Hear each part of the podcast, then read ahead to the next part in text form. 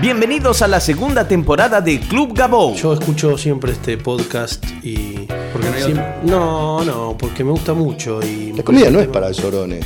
No lo es. ¿Cómo se pronuncia? Podcast. Podcast. Podcast. Podcast. que la gente más graciosa no se dedica a la comedia. La comida tiene que tener pasión. Humor líquido interno, lo tenés que tener adentro. Voy bien, Gabo. Vas perfecto. En arte siempre se intenta, nunca se logra. ¿Y vos qué tenés para decir? El primer podcast de comedia de Argentina para el mundo. Auspiciado por standuptime.com. Bienvenidos al episodio 56 de Club Gabou. Muchas gracias a todos por seguirme en Twitter, arroba Gabou, y visitar la página web de este podcast, www.gabou.com.ar. Aquellos que quieran ver stand-up pueden hacerlo el sábado a las 0 horas en la sala Siranush de Palermo, Campa Pichot, con Ezequiel Campa y Malena Pichot. Pueden sacar sus entradas en Ticketek y ahí estaremos como cada sábado en esta ciudad. También pueden comprar entradas para F3 Stand Up. Es un show nuevo con Federico Cirulnik, Sebastián Fernández y Fernanda Metili el sábado a las 22.30 en The Cavern Club. Este sábado 22.30 entonces las entradas las compran en PlateaNet. Es un show nuevo. eh, si quieren ver algo distinto, algo que no hayan visto anteriormente, es la gran oportunidad este sábado 22.30 en The Cavern Club. Y si quieren saber ¿Qué otras cosas pueden ver en Argentina y en este país? Pueden hacerlo en Twitter, en la cuenta de arroba cómicos de pie. En esa cuenta diariamente eh, se, van, se va informando sobre, sobre distintos shows de stand-up eh, en, la ciudad y en otras ciudades del interior. El invitado del episodio de hoy eh, está haciendo stand-up desde el comienzo del género en este país, pero haciendo un recorrido independiente y único y diferente a los que conocemos. Es un comediante, podríamos definir, autodidacta. Es uno de los impulsores del género en, en- en el programa de Fernando Bravo en Continental, que semanalmente llevaba todos los puntos del país. Era habitual, eh, no sé, encontrarse con un taxista y que te diga, ah, sí, stand-up, lo escuché en el programa de Fernando Bravo en Continental. Y eso, la verdad, que le dio un impulso bárbaro al género. Hace magia además, eh, hace stand-up, además escribe guiones, trabaja en radio, trabaja en televisión, trabaja en teatros, es parte de los Rebo y es uno de los protagonistas del programa Sin Codificar. Es un comediante para todo tipo de público, desde el más palermitano hasta el más popular. Recibimos en Club Gabou a Marcelo Ruiz Díaz.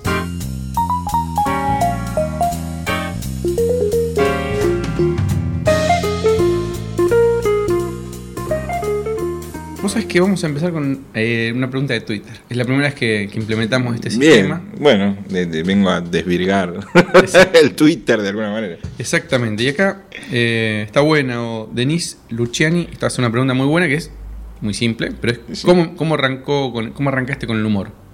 Porque Eh, vos venís de la magia. eh, no, la, la magia vino después, en Ajá. realidad. Yo arranco con el humor, pero en radio. Ajá. Hace ya mucho tiempo atrás. Si me pongo a calcular, mucho tiempo, a los 14, 15 años, empecé a hacer los programas de radio. Y lo ¿Dónde? hacía ¿Dónde? en radios truchas, en una radio llamada FM Sol, en Paternal, con, con unos amigos de, de la secundaria.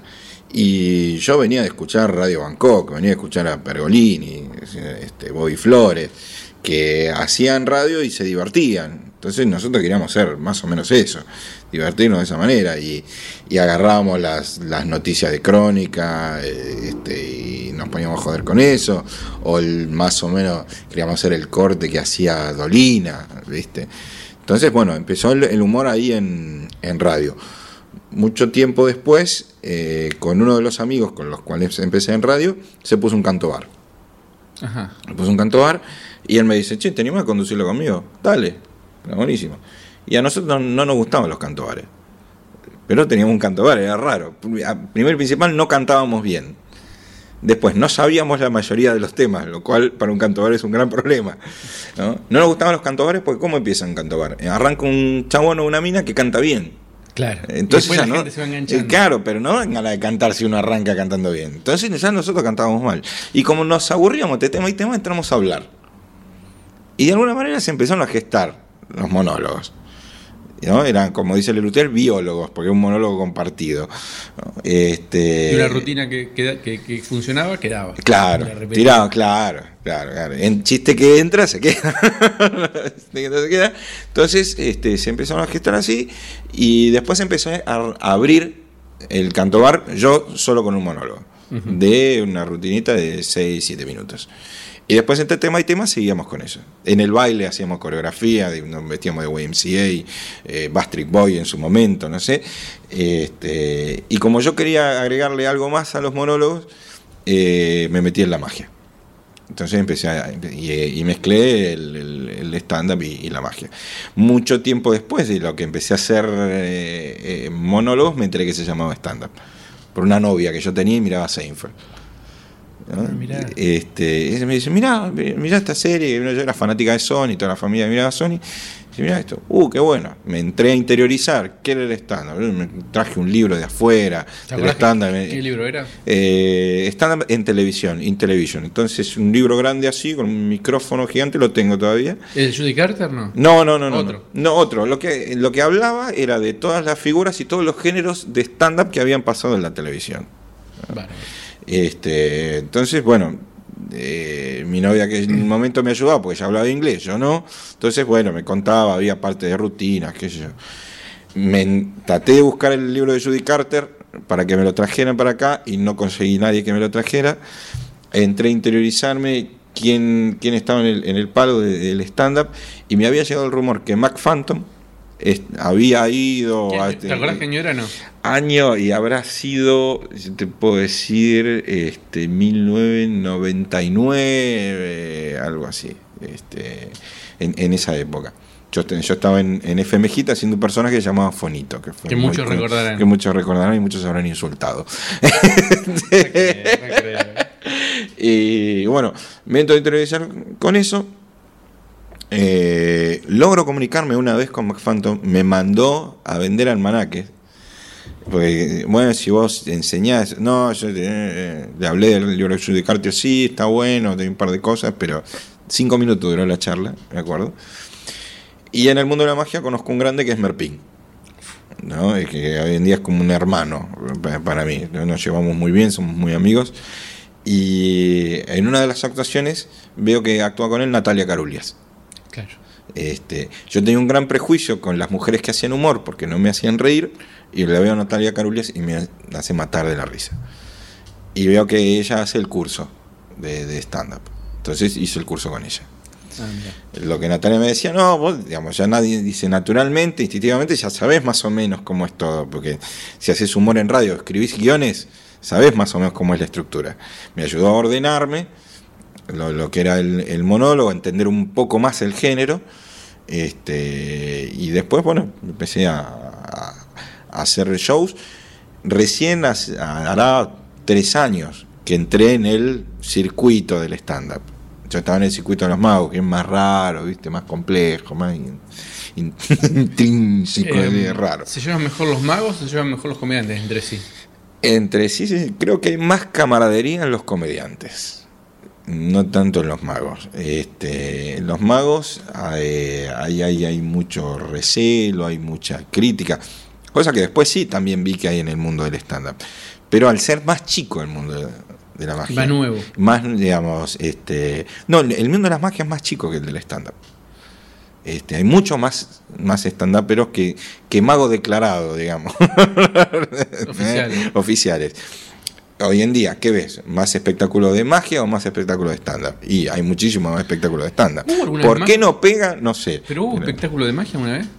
Sí. Pero digo, eh, siempre hubo algún mago, Jansenson o Emanuel. Sí. Eh, Merpin también hace su show, pero digo, son 3, 4. Es como. Eh, en stand-up es. Eh, levantás una baldosa y Sí, salen, stand-up. salen Eh, 20. ¿Hubo algún momento donde hubo shows de magia por todos lados?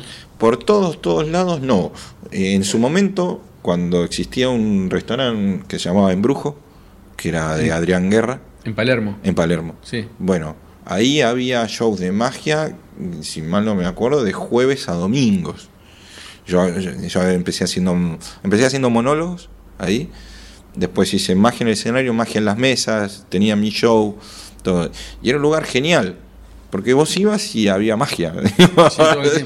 Pero algo pasó ahí, porque digo, no Este, funcionó el negocio. No, fun- eh, no, digamos, ahí hubo cambio de dueños, otros problemas más, más complicados, pero este, nunca hubo un lugar donde eh, se hiciera magia y que se respetara la magia, porque en muchos lugares, en muchos restaurantes pasa que hay mago en las mesas y se piensa que, que el mago es para los chicos, nada más.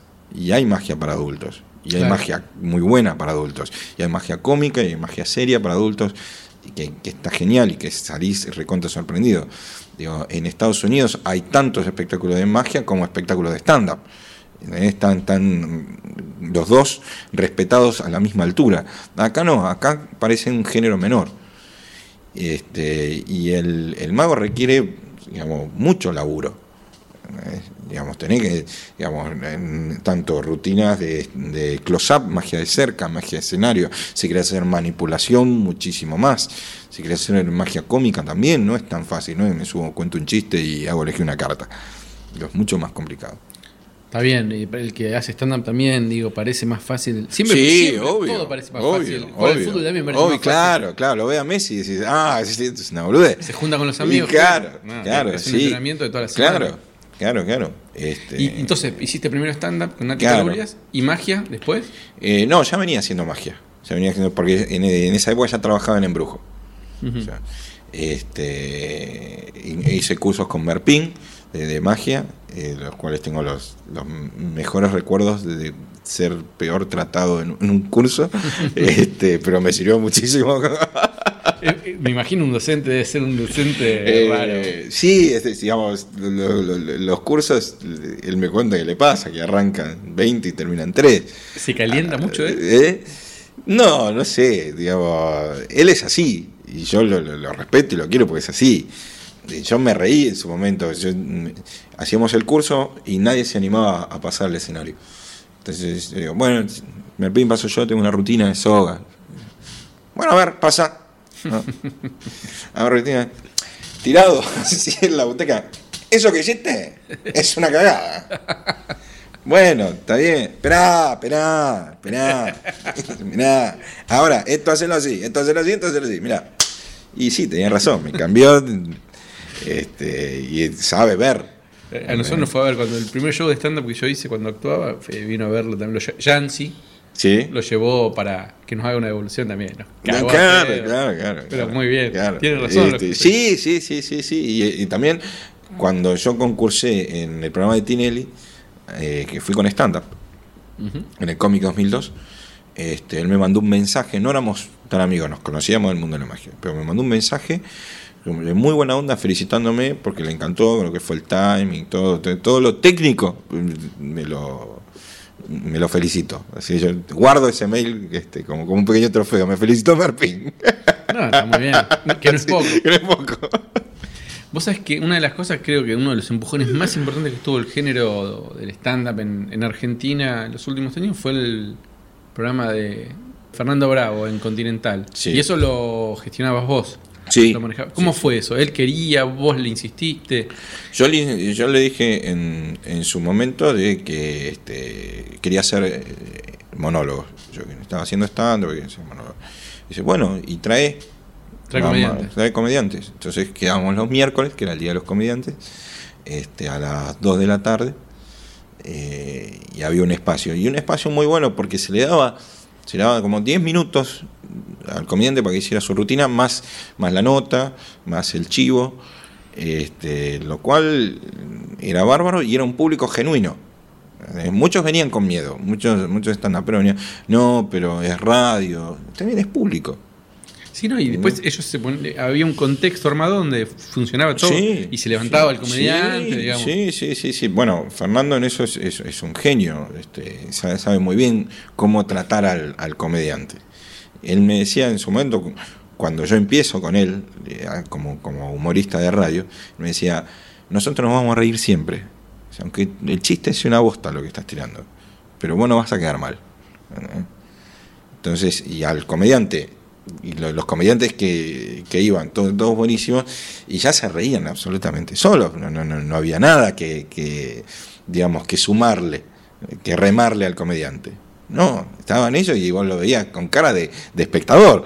Totalmente, claro. Y lo, lo genial fue que a fin de año, eh, para año nuevo, eh, la radio, un domingo pasó todos los comediantes que pasaron el año. Fueron ocho horas de stand-up de Bravo Punto Continental. Todos los comediantes con todas las rutinas. Impresionante.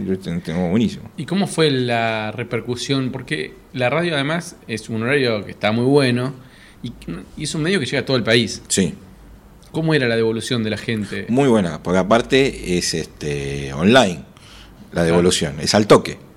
¿viste? Buenísimo, estoy matando la risa. ¿Cómo se llama? ¿Dónde lo puedo ver? Muchos eventos salían de ahí. Muchos- Muchos, eventos. muchos muchos- ev- yo trabajé con, Sí, yo trabajé, con comediantes. claro. Todo el tiempo llegaban. Sí, eh, te escuché. te escuché con Bravo, sí, mu- muchos eventos, mucho público. Eh, el público de Fernando es, es gente más grande por ahí que no, no conoce tanto el género. Claro. O no se le da por, si te dan un volante pasando por el Paseo de la Plaza, no se le da por ir. Y esto abrió la puerta que sí, a que la gente conozca, que la gente vaya, y está buenísimo. Sí, es un público diferente. Diferente. No, no son jóvenes. Diferente. Y hoy en día, De Palermo. hoy en día, este, yo solamente en el programa quedé escribiendo guiones, que escribiendo una radionovela, y está yendo Roberto Moldaski, que es un capo. Es un- es un- es Muy gracioso. muy gracioso, muy gracioso. Este, y bueno, que yo lo llevé primero como, como stand-upero. Este, y hace ahí también parte de su rutina, todo, y es genial. Así que está, está bárbaro que, que el stand-up tenga un, un lugar bueno en la radio.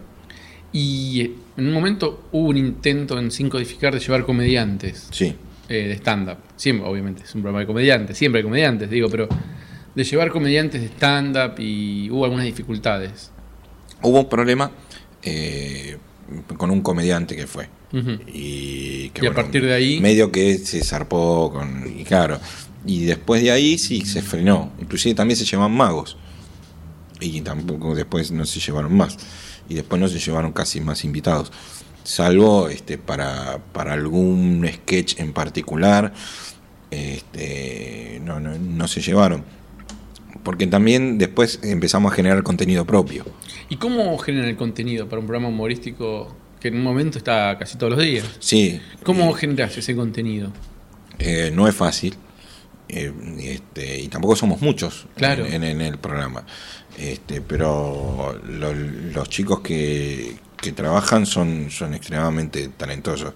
De la cabeza, que es de los comediantes que es Yayo, Picho Estraneo es, un jugador todoterreno. ¿entendés? ¿Pero Yayo es un laburante que va Sí. a la mañana a escribir material o cae- No te, no te va a la mañana. no, Bueno, no se va a levantar temprano. Pero sí, yo, yo laburo mucho con él. Yo hace más de 10 años que la, trabajo con Yayo. Este, escribiéndole guiones y él me puso delante cámara. Este, pero labura, sabe mucho. Y lo bueno es que tienen claro qué es lo que quiere. Y eso te ayuda muchísimo. ¿eh? Eh, que yo me pasaba cuando escribíamos la letra de- de- del tanguero de los 100 countries porteños. Me decía, no, mira, yo lo que quiero que diga la letra es esto, esto y esto. Perfecto. Entonces yo ya tengo todo. Para el guionista es muchísimo más Claro, claro. claro. ¿eh? Porque si no, trabajas al pedo. Escribes, escribes, no, esto no, esto no me gusta. esto no. Entonces ya, ya conociéndolo, ya un tiempo que trabajamos, ya sé más o menos por dónde va. Este, también tenemos a, a Gustavo Paván, que es el productor general, que es un tipo que, que piensa en comedia muy bien, que, que sabe el gusto de la gente, eh, hace música, hace, hizo muchas de las letras, este, las letras de, de la cumbia papal, que generó 5 millones de visitas también en YouTube, este, fue de Yayo, Gustavo y, y yo que escribimos la letra. Y empezó jodiendo. Nosotros no pensábamos que íbamos a generar tremendo quilombo. Y llegó a mano del Papa, y el Papa se cagó de la risa.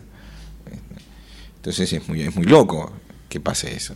Sí, recorrió el mundo. ese Recorrer el mundo, recorrer el mundo. Este, y, y- y sucedió llegando un día y estaban todos jun- juntos en la oficina. Y en la oficina estamos todo, todo el tiempo tirando, vuelvo a decir, por ahí es esto.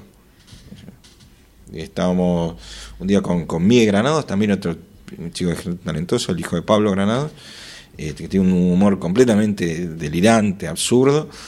y estábamos en la, casa de él y eh, empieza a contar un chiste con música.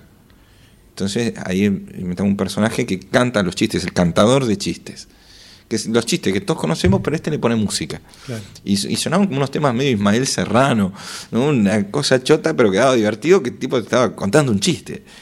Y surge de eso, ¿no? Este, de, de- de- de estar hablando, de estar comunicándose en el mismo código y de estar con las antenas paradas.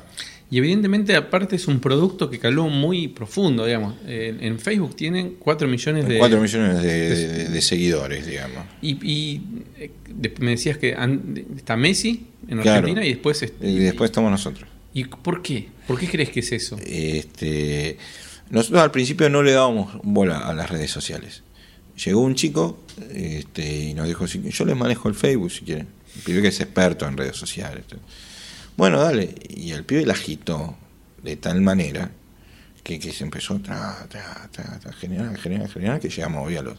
Está bien, pero digo, Este, está bien eso, está bien, pero yo no creo que sea No, no, no. de él solamente. Digo, no, no, no, no, no. ¿Hay algo, algún motivo que Hay- hace una, una eh, tocaron una, una fibra en la en que la- nadie le había tocado.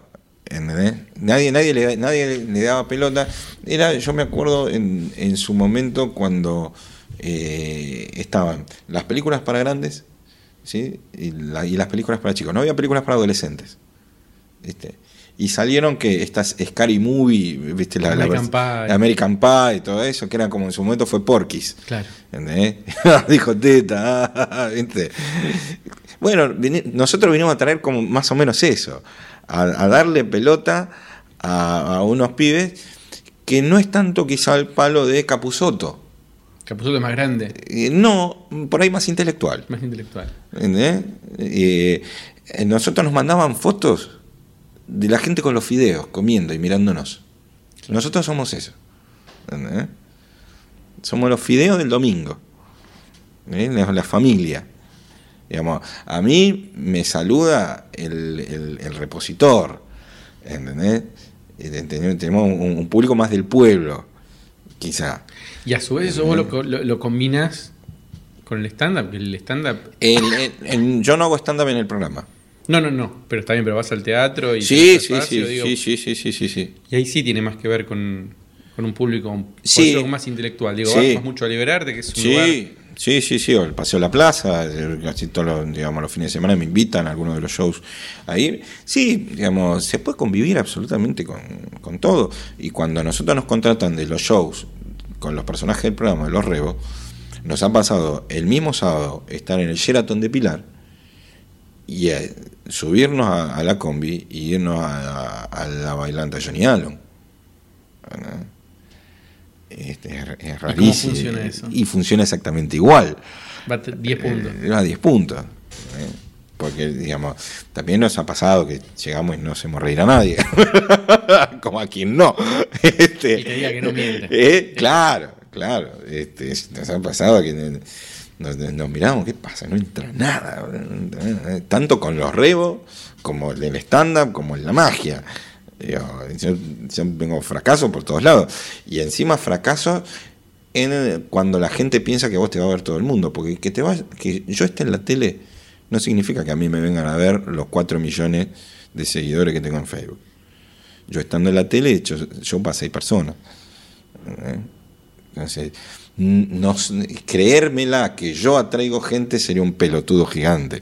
Pero ¿y cómo se convive ¿entendés? con eso, con, con esa, digamos, esa tensión entre un día tener eh, millones de personas viéndote por la tele o ir a la bailanta de Johnny Allen y tener un montón, no sé, miles de personas Sí. viéndote y pasar un show en un bar en Palermo un miércoles con seis personas? Digo, ¿cómo se convive con eso? ¿Qué pasa por tu cabeza en el momento de tener seis personas o cuando tenés miles? ¿Qué, qué, Eh, básicamente, yo me siento cómodo en el escenario. ¿eh? Y yo voy a salir para esas seis personas. La vez que actuó para seis personas, actué con legal. Con legal. Yo le pregunté, ¿legal actuamos para esta gente? Y él me dijo una frase que no me lo olvidé, que es, esta gente se bañó para venir acá.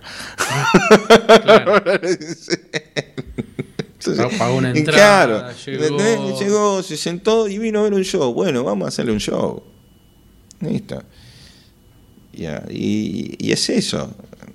Este, Por ahí duele un poco más en la moral porque en el stand estoy yo solito arriba del escenario y me la tengo que remar yo solo. En, en el caso de los rebos yo estoy en un segundo plano, los, los, digamos, la- las caras son otras. ¿eh? Este, ahí soy actor de reparto. Claro. Este, pero duele porque querés que te vea más gente. Pero pasa. yo. Después al otro show viene más gente. Sí, puede ser el día, puede ser la lluvia, puede ser el lugar, puede sí, ser. puede ser uno mismo también. Veo que trabajás en como en distintos formatos, en distintos Sí. rubros, en magia, en comedia. Eh, ¿Decís que no a proyectos? ¿Hay cosas que te llegan y decís, esto mejor no? Eh, digamos, no me llegan proyectos que estén muy alejados de lo que yo laburo. No me llega proyecto para ser corredor de bolsa.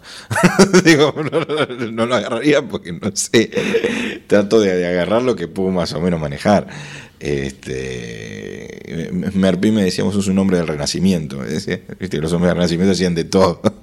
Claro, pues estás en todos Estás lados. en radio, tele, escribir, haces magia. No, y además esto, estar en grupo y después estar solo. Sí, digo, es sí, como- sí, sí, sí, sí. Viste que Este- por ahí está en grupo no se van a estar solo. y Claro, estar solo- no, yo la paso bárbaro, yo, yo me divierto.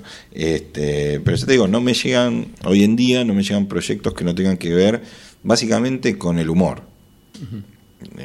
No, me, no- no me tentaron para hacer Shakespeare todavía. Digo, pero digo, dentro del humor, ¿agarras todo? ¿Agarras si te invitan a un bar en Palermo? Digo, si te eh, ofrecen programar un bar en Palermo, si te ofrecen hacer un programa en Canal 26. Eh, no, no, hoy, hoy, este, ¿Cuál es el filtro? El, el filtro yo me tengo que sentir cómodo. Ese, ese- ese es el, el filtro. Este, no voy a todos los shows de stand-up que me invitan. Claro. Voy a aquellos con los que me siento más cómodo, porque tengo afinidad. Digo, conozco a muchísima gente del stand-up y a otra gente que no. Este, y muchos me, me- me quieren invitar. A veces, yo, y yo tengo que ser sincero, al principio a mí me invitaban porque estaba en el programa de Fernando Bravo, porque estaba en la tele. Y Claro. no, me, no me habían escuchado jamás hacer monólogos. Este, y bueno, está bien, yo iba, pues yo tenía, digamos, después veían que eh, funcionaba, Claro. que funcionaba lo mío. Pero después, ahora tengo que empezar a eh, dirimir si voy a, a aquel porque sé por dónde viene la mano o voy al show donde estoy cómodo. Este, Totalmente. Sí, hay una cuestión eh, de, de uno no saber en varias oportunidades. Me pasa a mí como productor que muchas veces digo, para, me están comentando esto, me están Claro. diciendo esto, porque están esperando Sí. eh, o porque realmente les copa. Claro, Viste, Claro. es como una, una tensión que hay que estar siempre atento porque no sabes por dónde viene la mano. claro. Una cosa que estaba pensando estos días, eh, que lo bueno de laburar en esto que laburamos nosotros, es que uno puede elegir con quién trabajar y con quién no trabajar. Sí. Y creo que es lo mejor que tiene. Sí. Porque uno va a laburar una empresa o una Y oficina, tiene que laburar con esa gente sí o sí. Te tocó laburar con esto, entonces, eh, y acá uno puede todo el tiempo estar eligiendo este, con quién laburar y con quién no. Sí. ¿Hay alguien o algún perfil de gente, obviamente una persona no vamos a decir, pero algún perfil de gente con la que vos no laburás? Mira, no me interesa laburar con gente que, no sé, no se baña bien porque después yo me tengo que ir de viaje y no me lo banco. ¿Viste? Es una posibilidad. Digamos, eh, yo siempre que elijo gente para laburar pienso, yo me iría de gira con este tipo por todo el país. Claro. Porque después tengo que viajar con esa gente. Sí, sí, tengo que dormir, tengo En que comer. peor, en el peor de los casos, si las cosas salen bien, después hay que salir con ese tipo de gira. sí. Entonces, si no lo pensás al principio, después estás en un problemón. Sí, sí, sí. Eh, ¿Qué cosas eh, o qué, cuáles son los filtros que tenés vos para elegir con quién trabajar y con quién no? Eh, Viste que eso casi es, es, eh, es mágico, ¿no? Es una cuestión de, de piel. A mí me ha pasado, me, me pasó con Lucas Lauriente. Sí. ¿no? Eh, nos llaman para trabajar en el Coliseo Podestá de La Plata. Sí, Para, para ir a hacer stand-up allá. hermoso teatro. Hermoso teatro. Y yo a Lucas no lo conocía. Digamos, eh, sabía que actuaba mucho, viste, pues ves por Facebook y ves que, que, que- que actuaba mucho. Y compartimos el viaje en, en Bondi desde Retiro hasta La Plata. Digamos, y pegamos una onda buenísima. Este, y nos cagamos la risa y volvimos después y, y nos cruzamos y es, y es una alegría verlo. Entonces es una cuestión de, de piel. Este, que, que- que surge ahí, eh, hay, eh, digamos, ya hay un interés común que es el. Y, y trato también siempre de, de trabajar con gente que me gusta sentarme a verla, A verla actuar. a verla actuar. ¿Eh? Con la mayoría de los que, que, me toca actuar, me gusta sentarme ahí, me- soy un espectador más. Lo mismo pasa en la magia. Y te dice, bueno, pero vos sabés cómo se hace el truco. Sí, me chupo un huevo, pero disfruto cómo lo hace. A mí me pasó que yo trabajé bastante con magos. Sí. Y no, no quiero saber cómo son. Ah. Quiero verlo y disfrutarlo.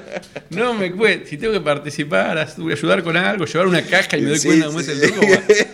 Pero si puedo no saber. Bueno, no. a, a Pichu le pasa lo mismo. A Pichu Estraneo, este, cuando hacemos eventos y todo eso, yo hago magia y me dice, yo no quiero saber cómo, cómo lo haces. No- me gusta ese que hace la carta que aparece. Bueno. Ese está buenísimo, pero no quiero saber ni cómo es. Claro.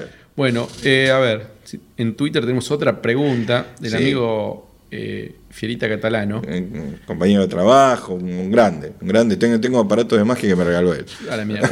Bueno. Bueno, hace una pregunta, hace tres preguntas en una. Ajá. Es, eh, ¿Cuánto tardaste en aprender eh, mnemónica? Mnemónica. Mnemónica es, sí, es, es- es una técnica de memorización de, de magia. Y un, un- un mes más o menos, una cosa así. ¿Cuántas faro perfectas podés hacer que no tenemos idea qué es? El faro es una mezcla de, de- de- de magia que es, digamos, relativamente difícil. Un, un par, no más de dos. No más de Sí, para que él se quede contento. Qué malo que es la pregunta que hace. Y, si- y bueno, y si es cierto que extraviaste un FP rectalmente, Eh, no, eh, no es cierto. No es cierto. Si lo sabrá son, él. Son, claro, son rumores que se corren. La, la- la gente es muy mal y comenta. bueno, este año empezás con Sin Codificar. Sí. Se te puede ver también en- seguramente en selección de estándar. Sí, en selección estándar o siempre invitado en, al- en algún show en, en el Paseo de la Plaza. ¿Y qué más? ¿Qué más? ¿Qué más tenés en Eh, puerta? Estoy escribiendo también para Gustavo Silvestre en Radio del Plata. Ah, Este, ahí un- ¿Qué humor? humor. ¿Para él? Digamos, para el, para el humorista que, que Ah. está ahí. Para el humorista. No, no, no. No, bueno, nunca se sabe. Sí, sí, sí, sí, sí. No, no, no. le- le- Algo le- pasa con el periodismo y el humor que. Sí, sí, sí. Porque, eh, vamos, necesitan des- desestructurar la realidad de alguna manera. Contarlo de forma Eh, graciosa. Claro, claro. Viste, es algo que pasa también con la publicidad, que no entendemos que, Claro. que- que ahora todas las publicidades son graciosas. Quieren remate. y después no, te, no sabes qué carajo es el producto. Este, estoy con eso. Seguramente volveré a escribir la radionovela para Fernando Bravo. Y así, y estoy preparando también un, un show de magia mío nuevo. Este, con, con juegos nuevos, cosas nuevas. Siempre magia y humor. Siempre magia y humor. Sí, no me sale la magia seria. Pro- ¿Probaste alguna vez? Sí, no, no me lo creo yo, me entro a cagar a la risa. Ah, no se puede. No, porque, digamos, para eso está Norberto. Janssen, que es un mago serio. Me ha, me ha tocado trabajar con Norberto. Y, y hicimos un show una vez, un día del amigo, con Adrián Guerra, Jansenson y yo, los tres juntos. Eh, y yo tenía que hacer un sketch mágico con Norberto. Que en realidad era bardearlo. ¿eh? Y le encanta. Y se caga la risa. Él tiene humor. Sí, tiene mucho humor. Tiene mucho Claro. humor. Tiene mucho humor. Este, pero bueno, viste, queda esa cuestión de tipo elegante, bien vestido, ¿no? que te cuenta anécdotas y leyendas. ¿no? Entonces nosotros salíamos a hacer ese personaje. Yo quiero hacer este truco como vos, Norberto, quiero decir, eh, la soga, es una cosa. El misterio Eh, del misterio. Claro, es, es una soga, Norberto, dejate joder. no le busquemos misterio. Bueno, bueno eh, muchas gracias por tu tiempo. Pero por favor, Estamos en una manguera, dale.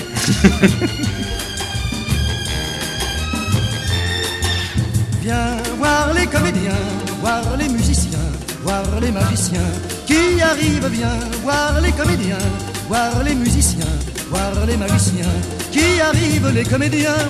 Ont installé leur tréteau, ils ont dressé leur estrade étendue des calicots. Les comédiens ont parcouru les faubourgs, ils ont donné la parade à grand renfort de tambour. Devant l'église, une roulotte peinte en vert, avec les chaises d'un théâtre à ciel ouvert. Et derrière eux,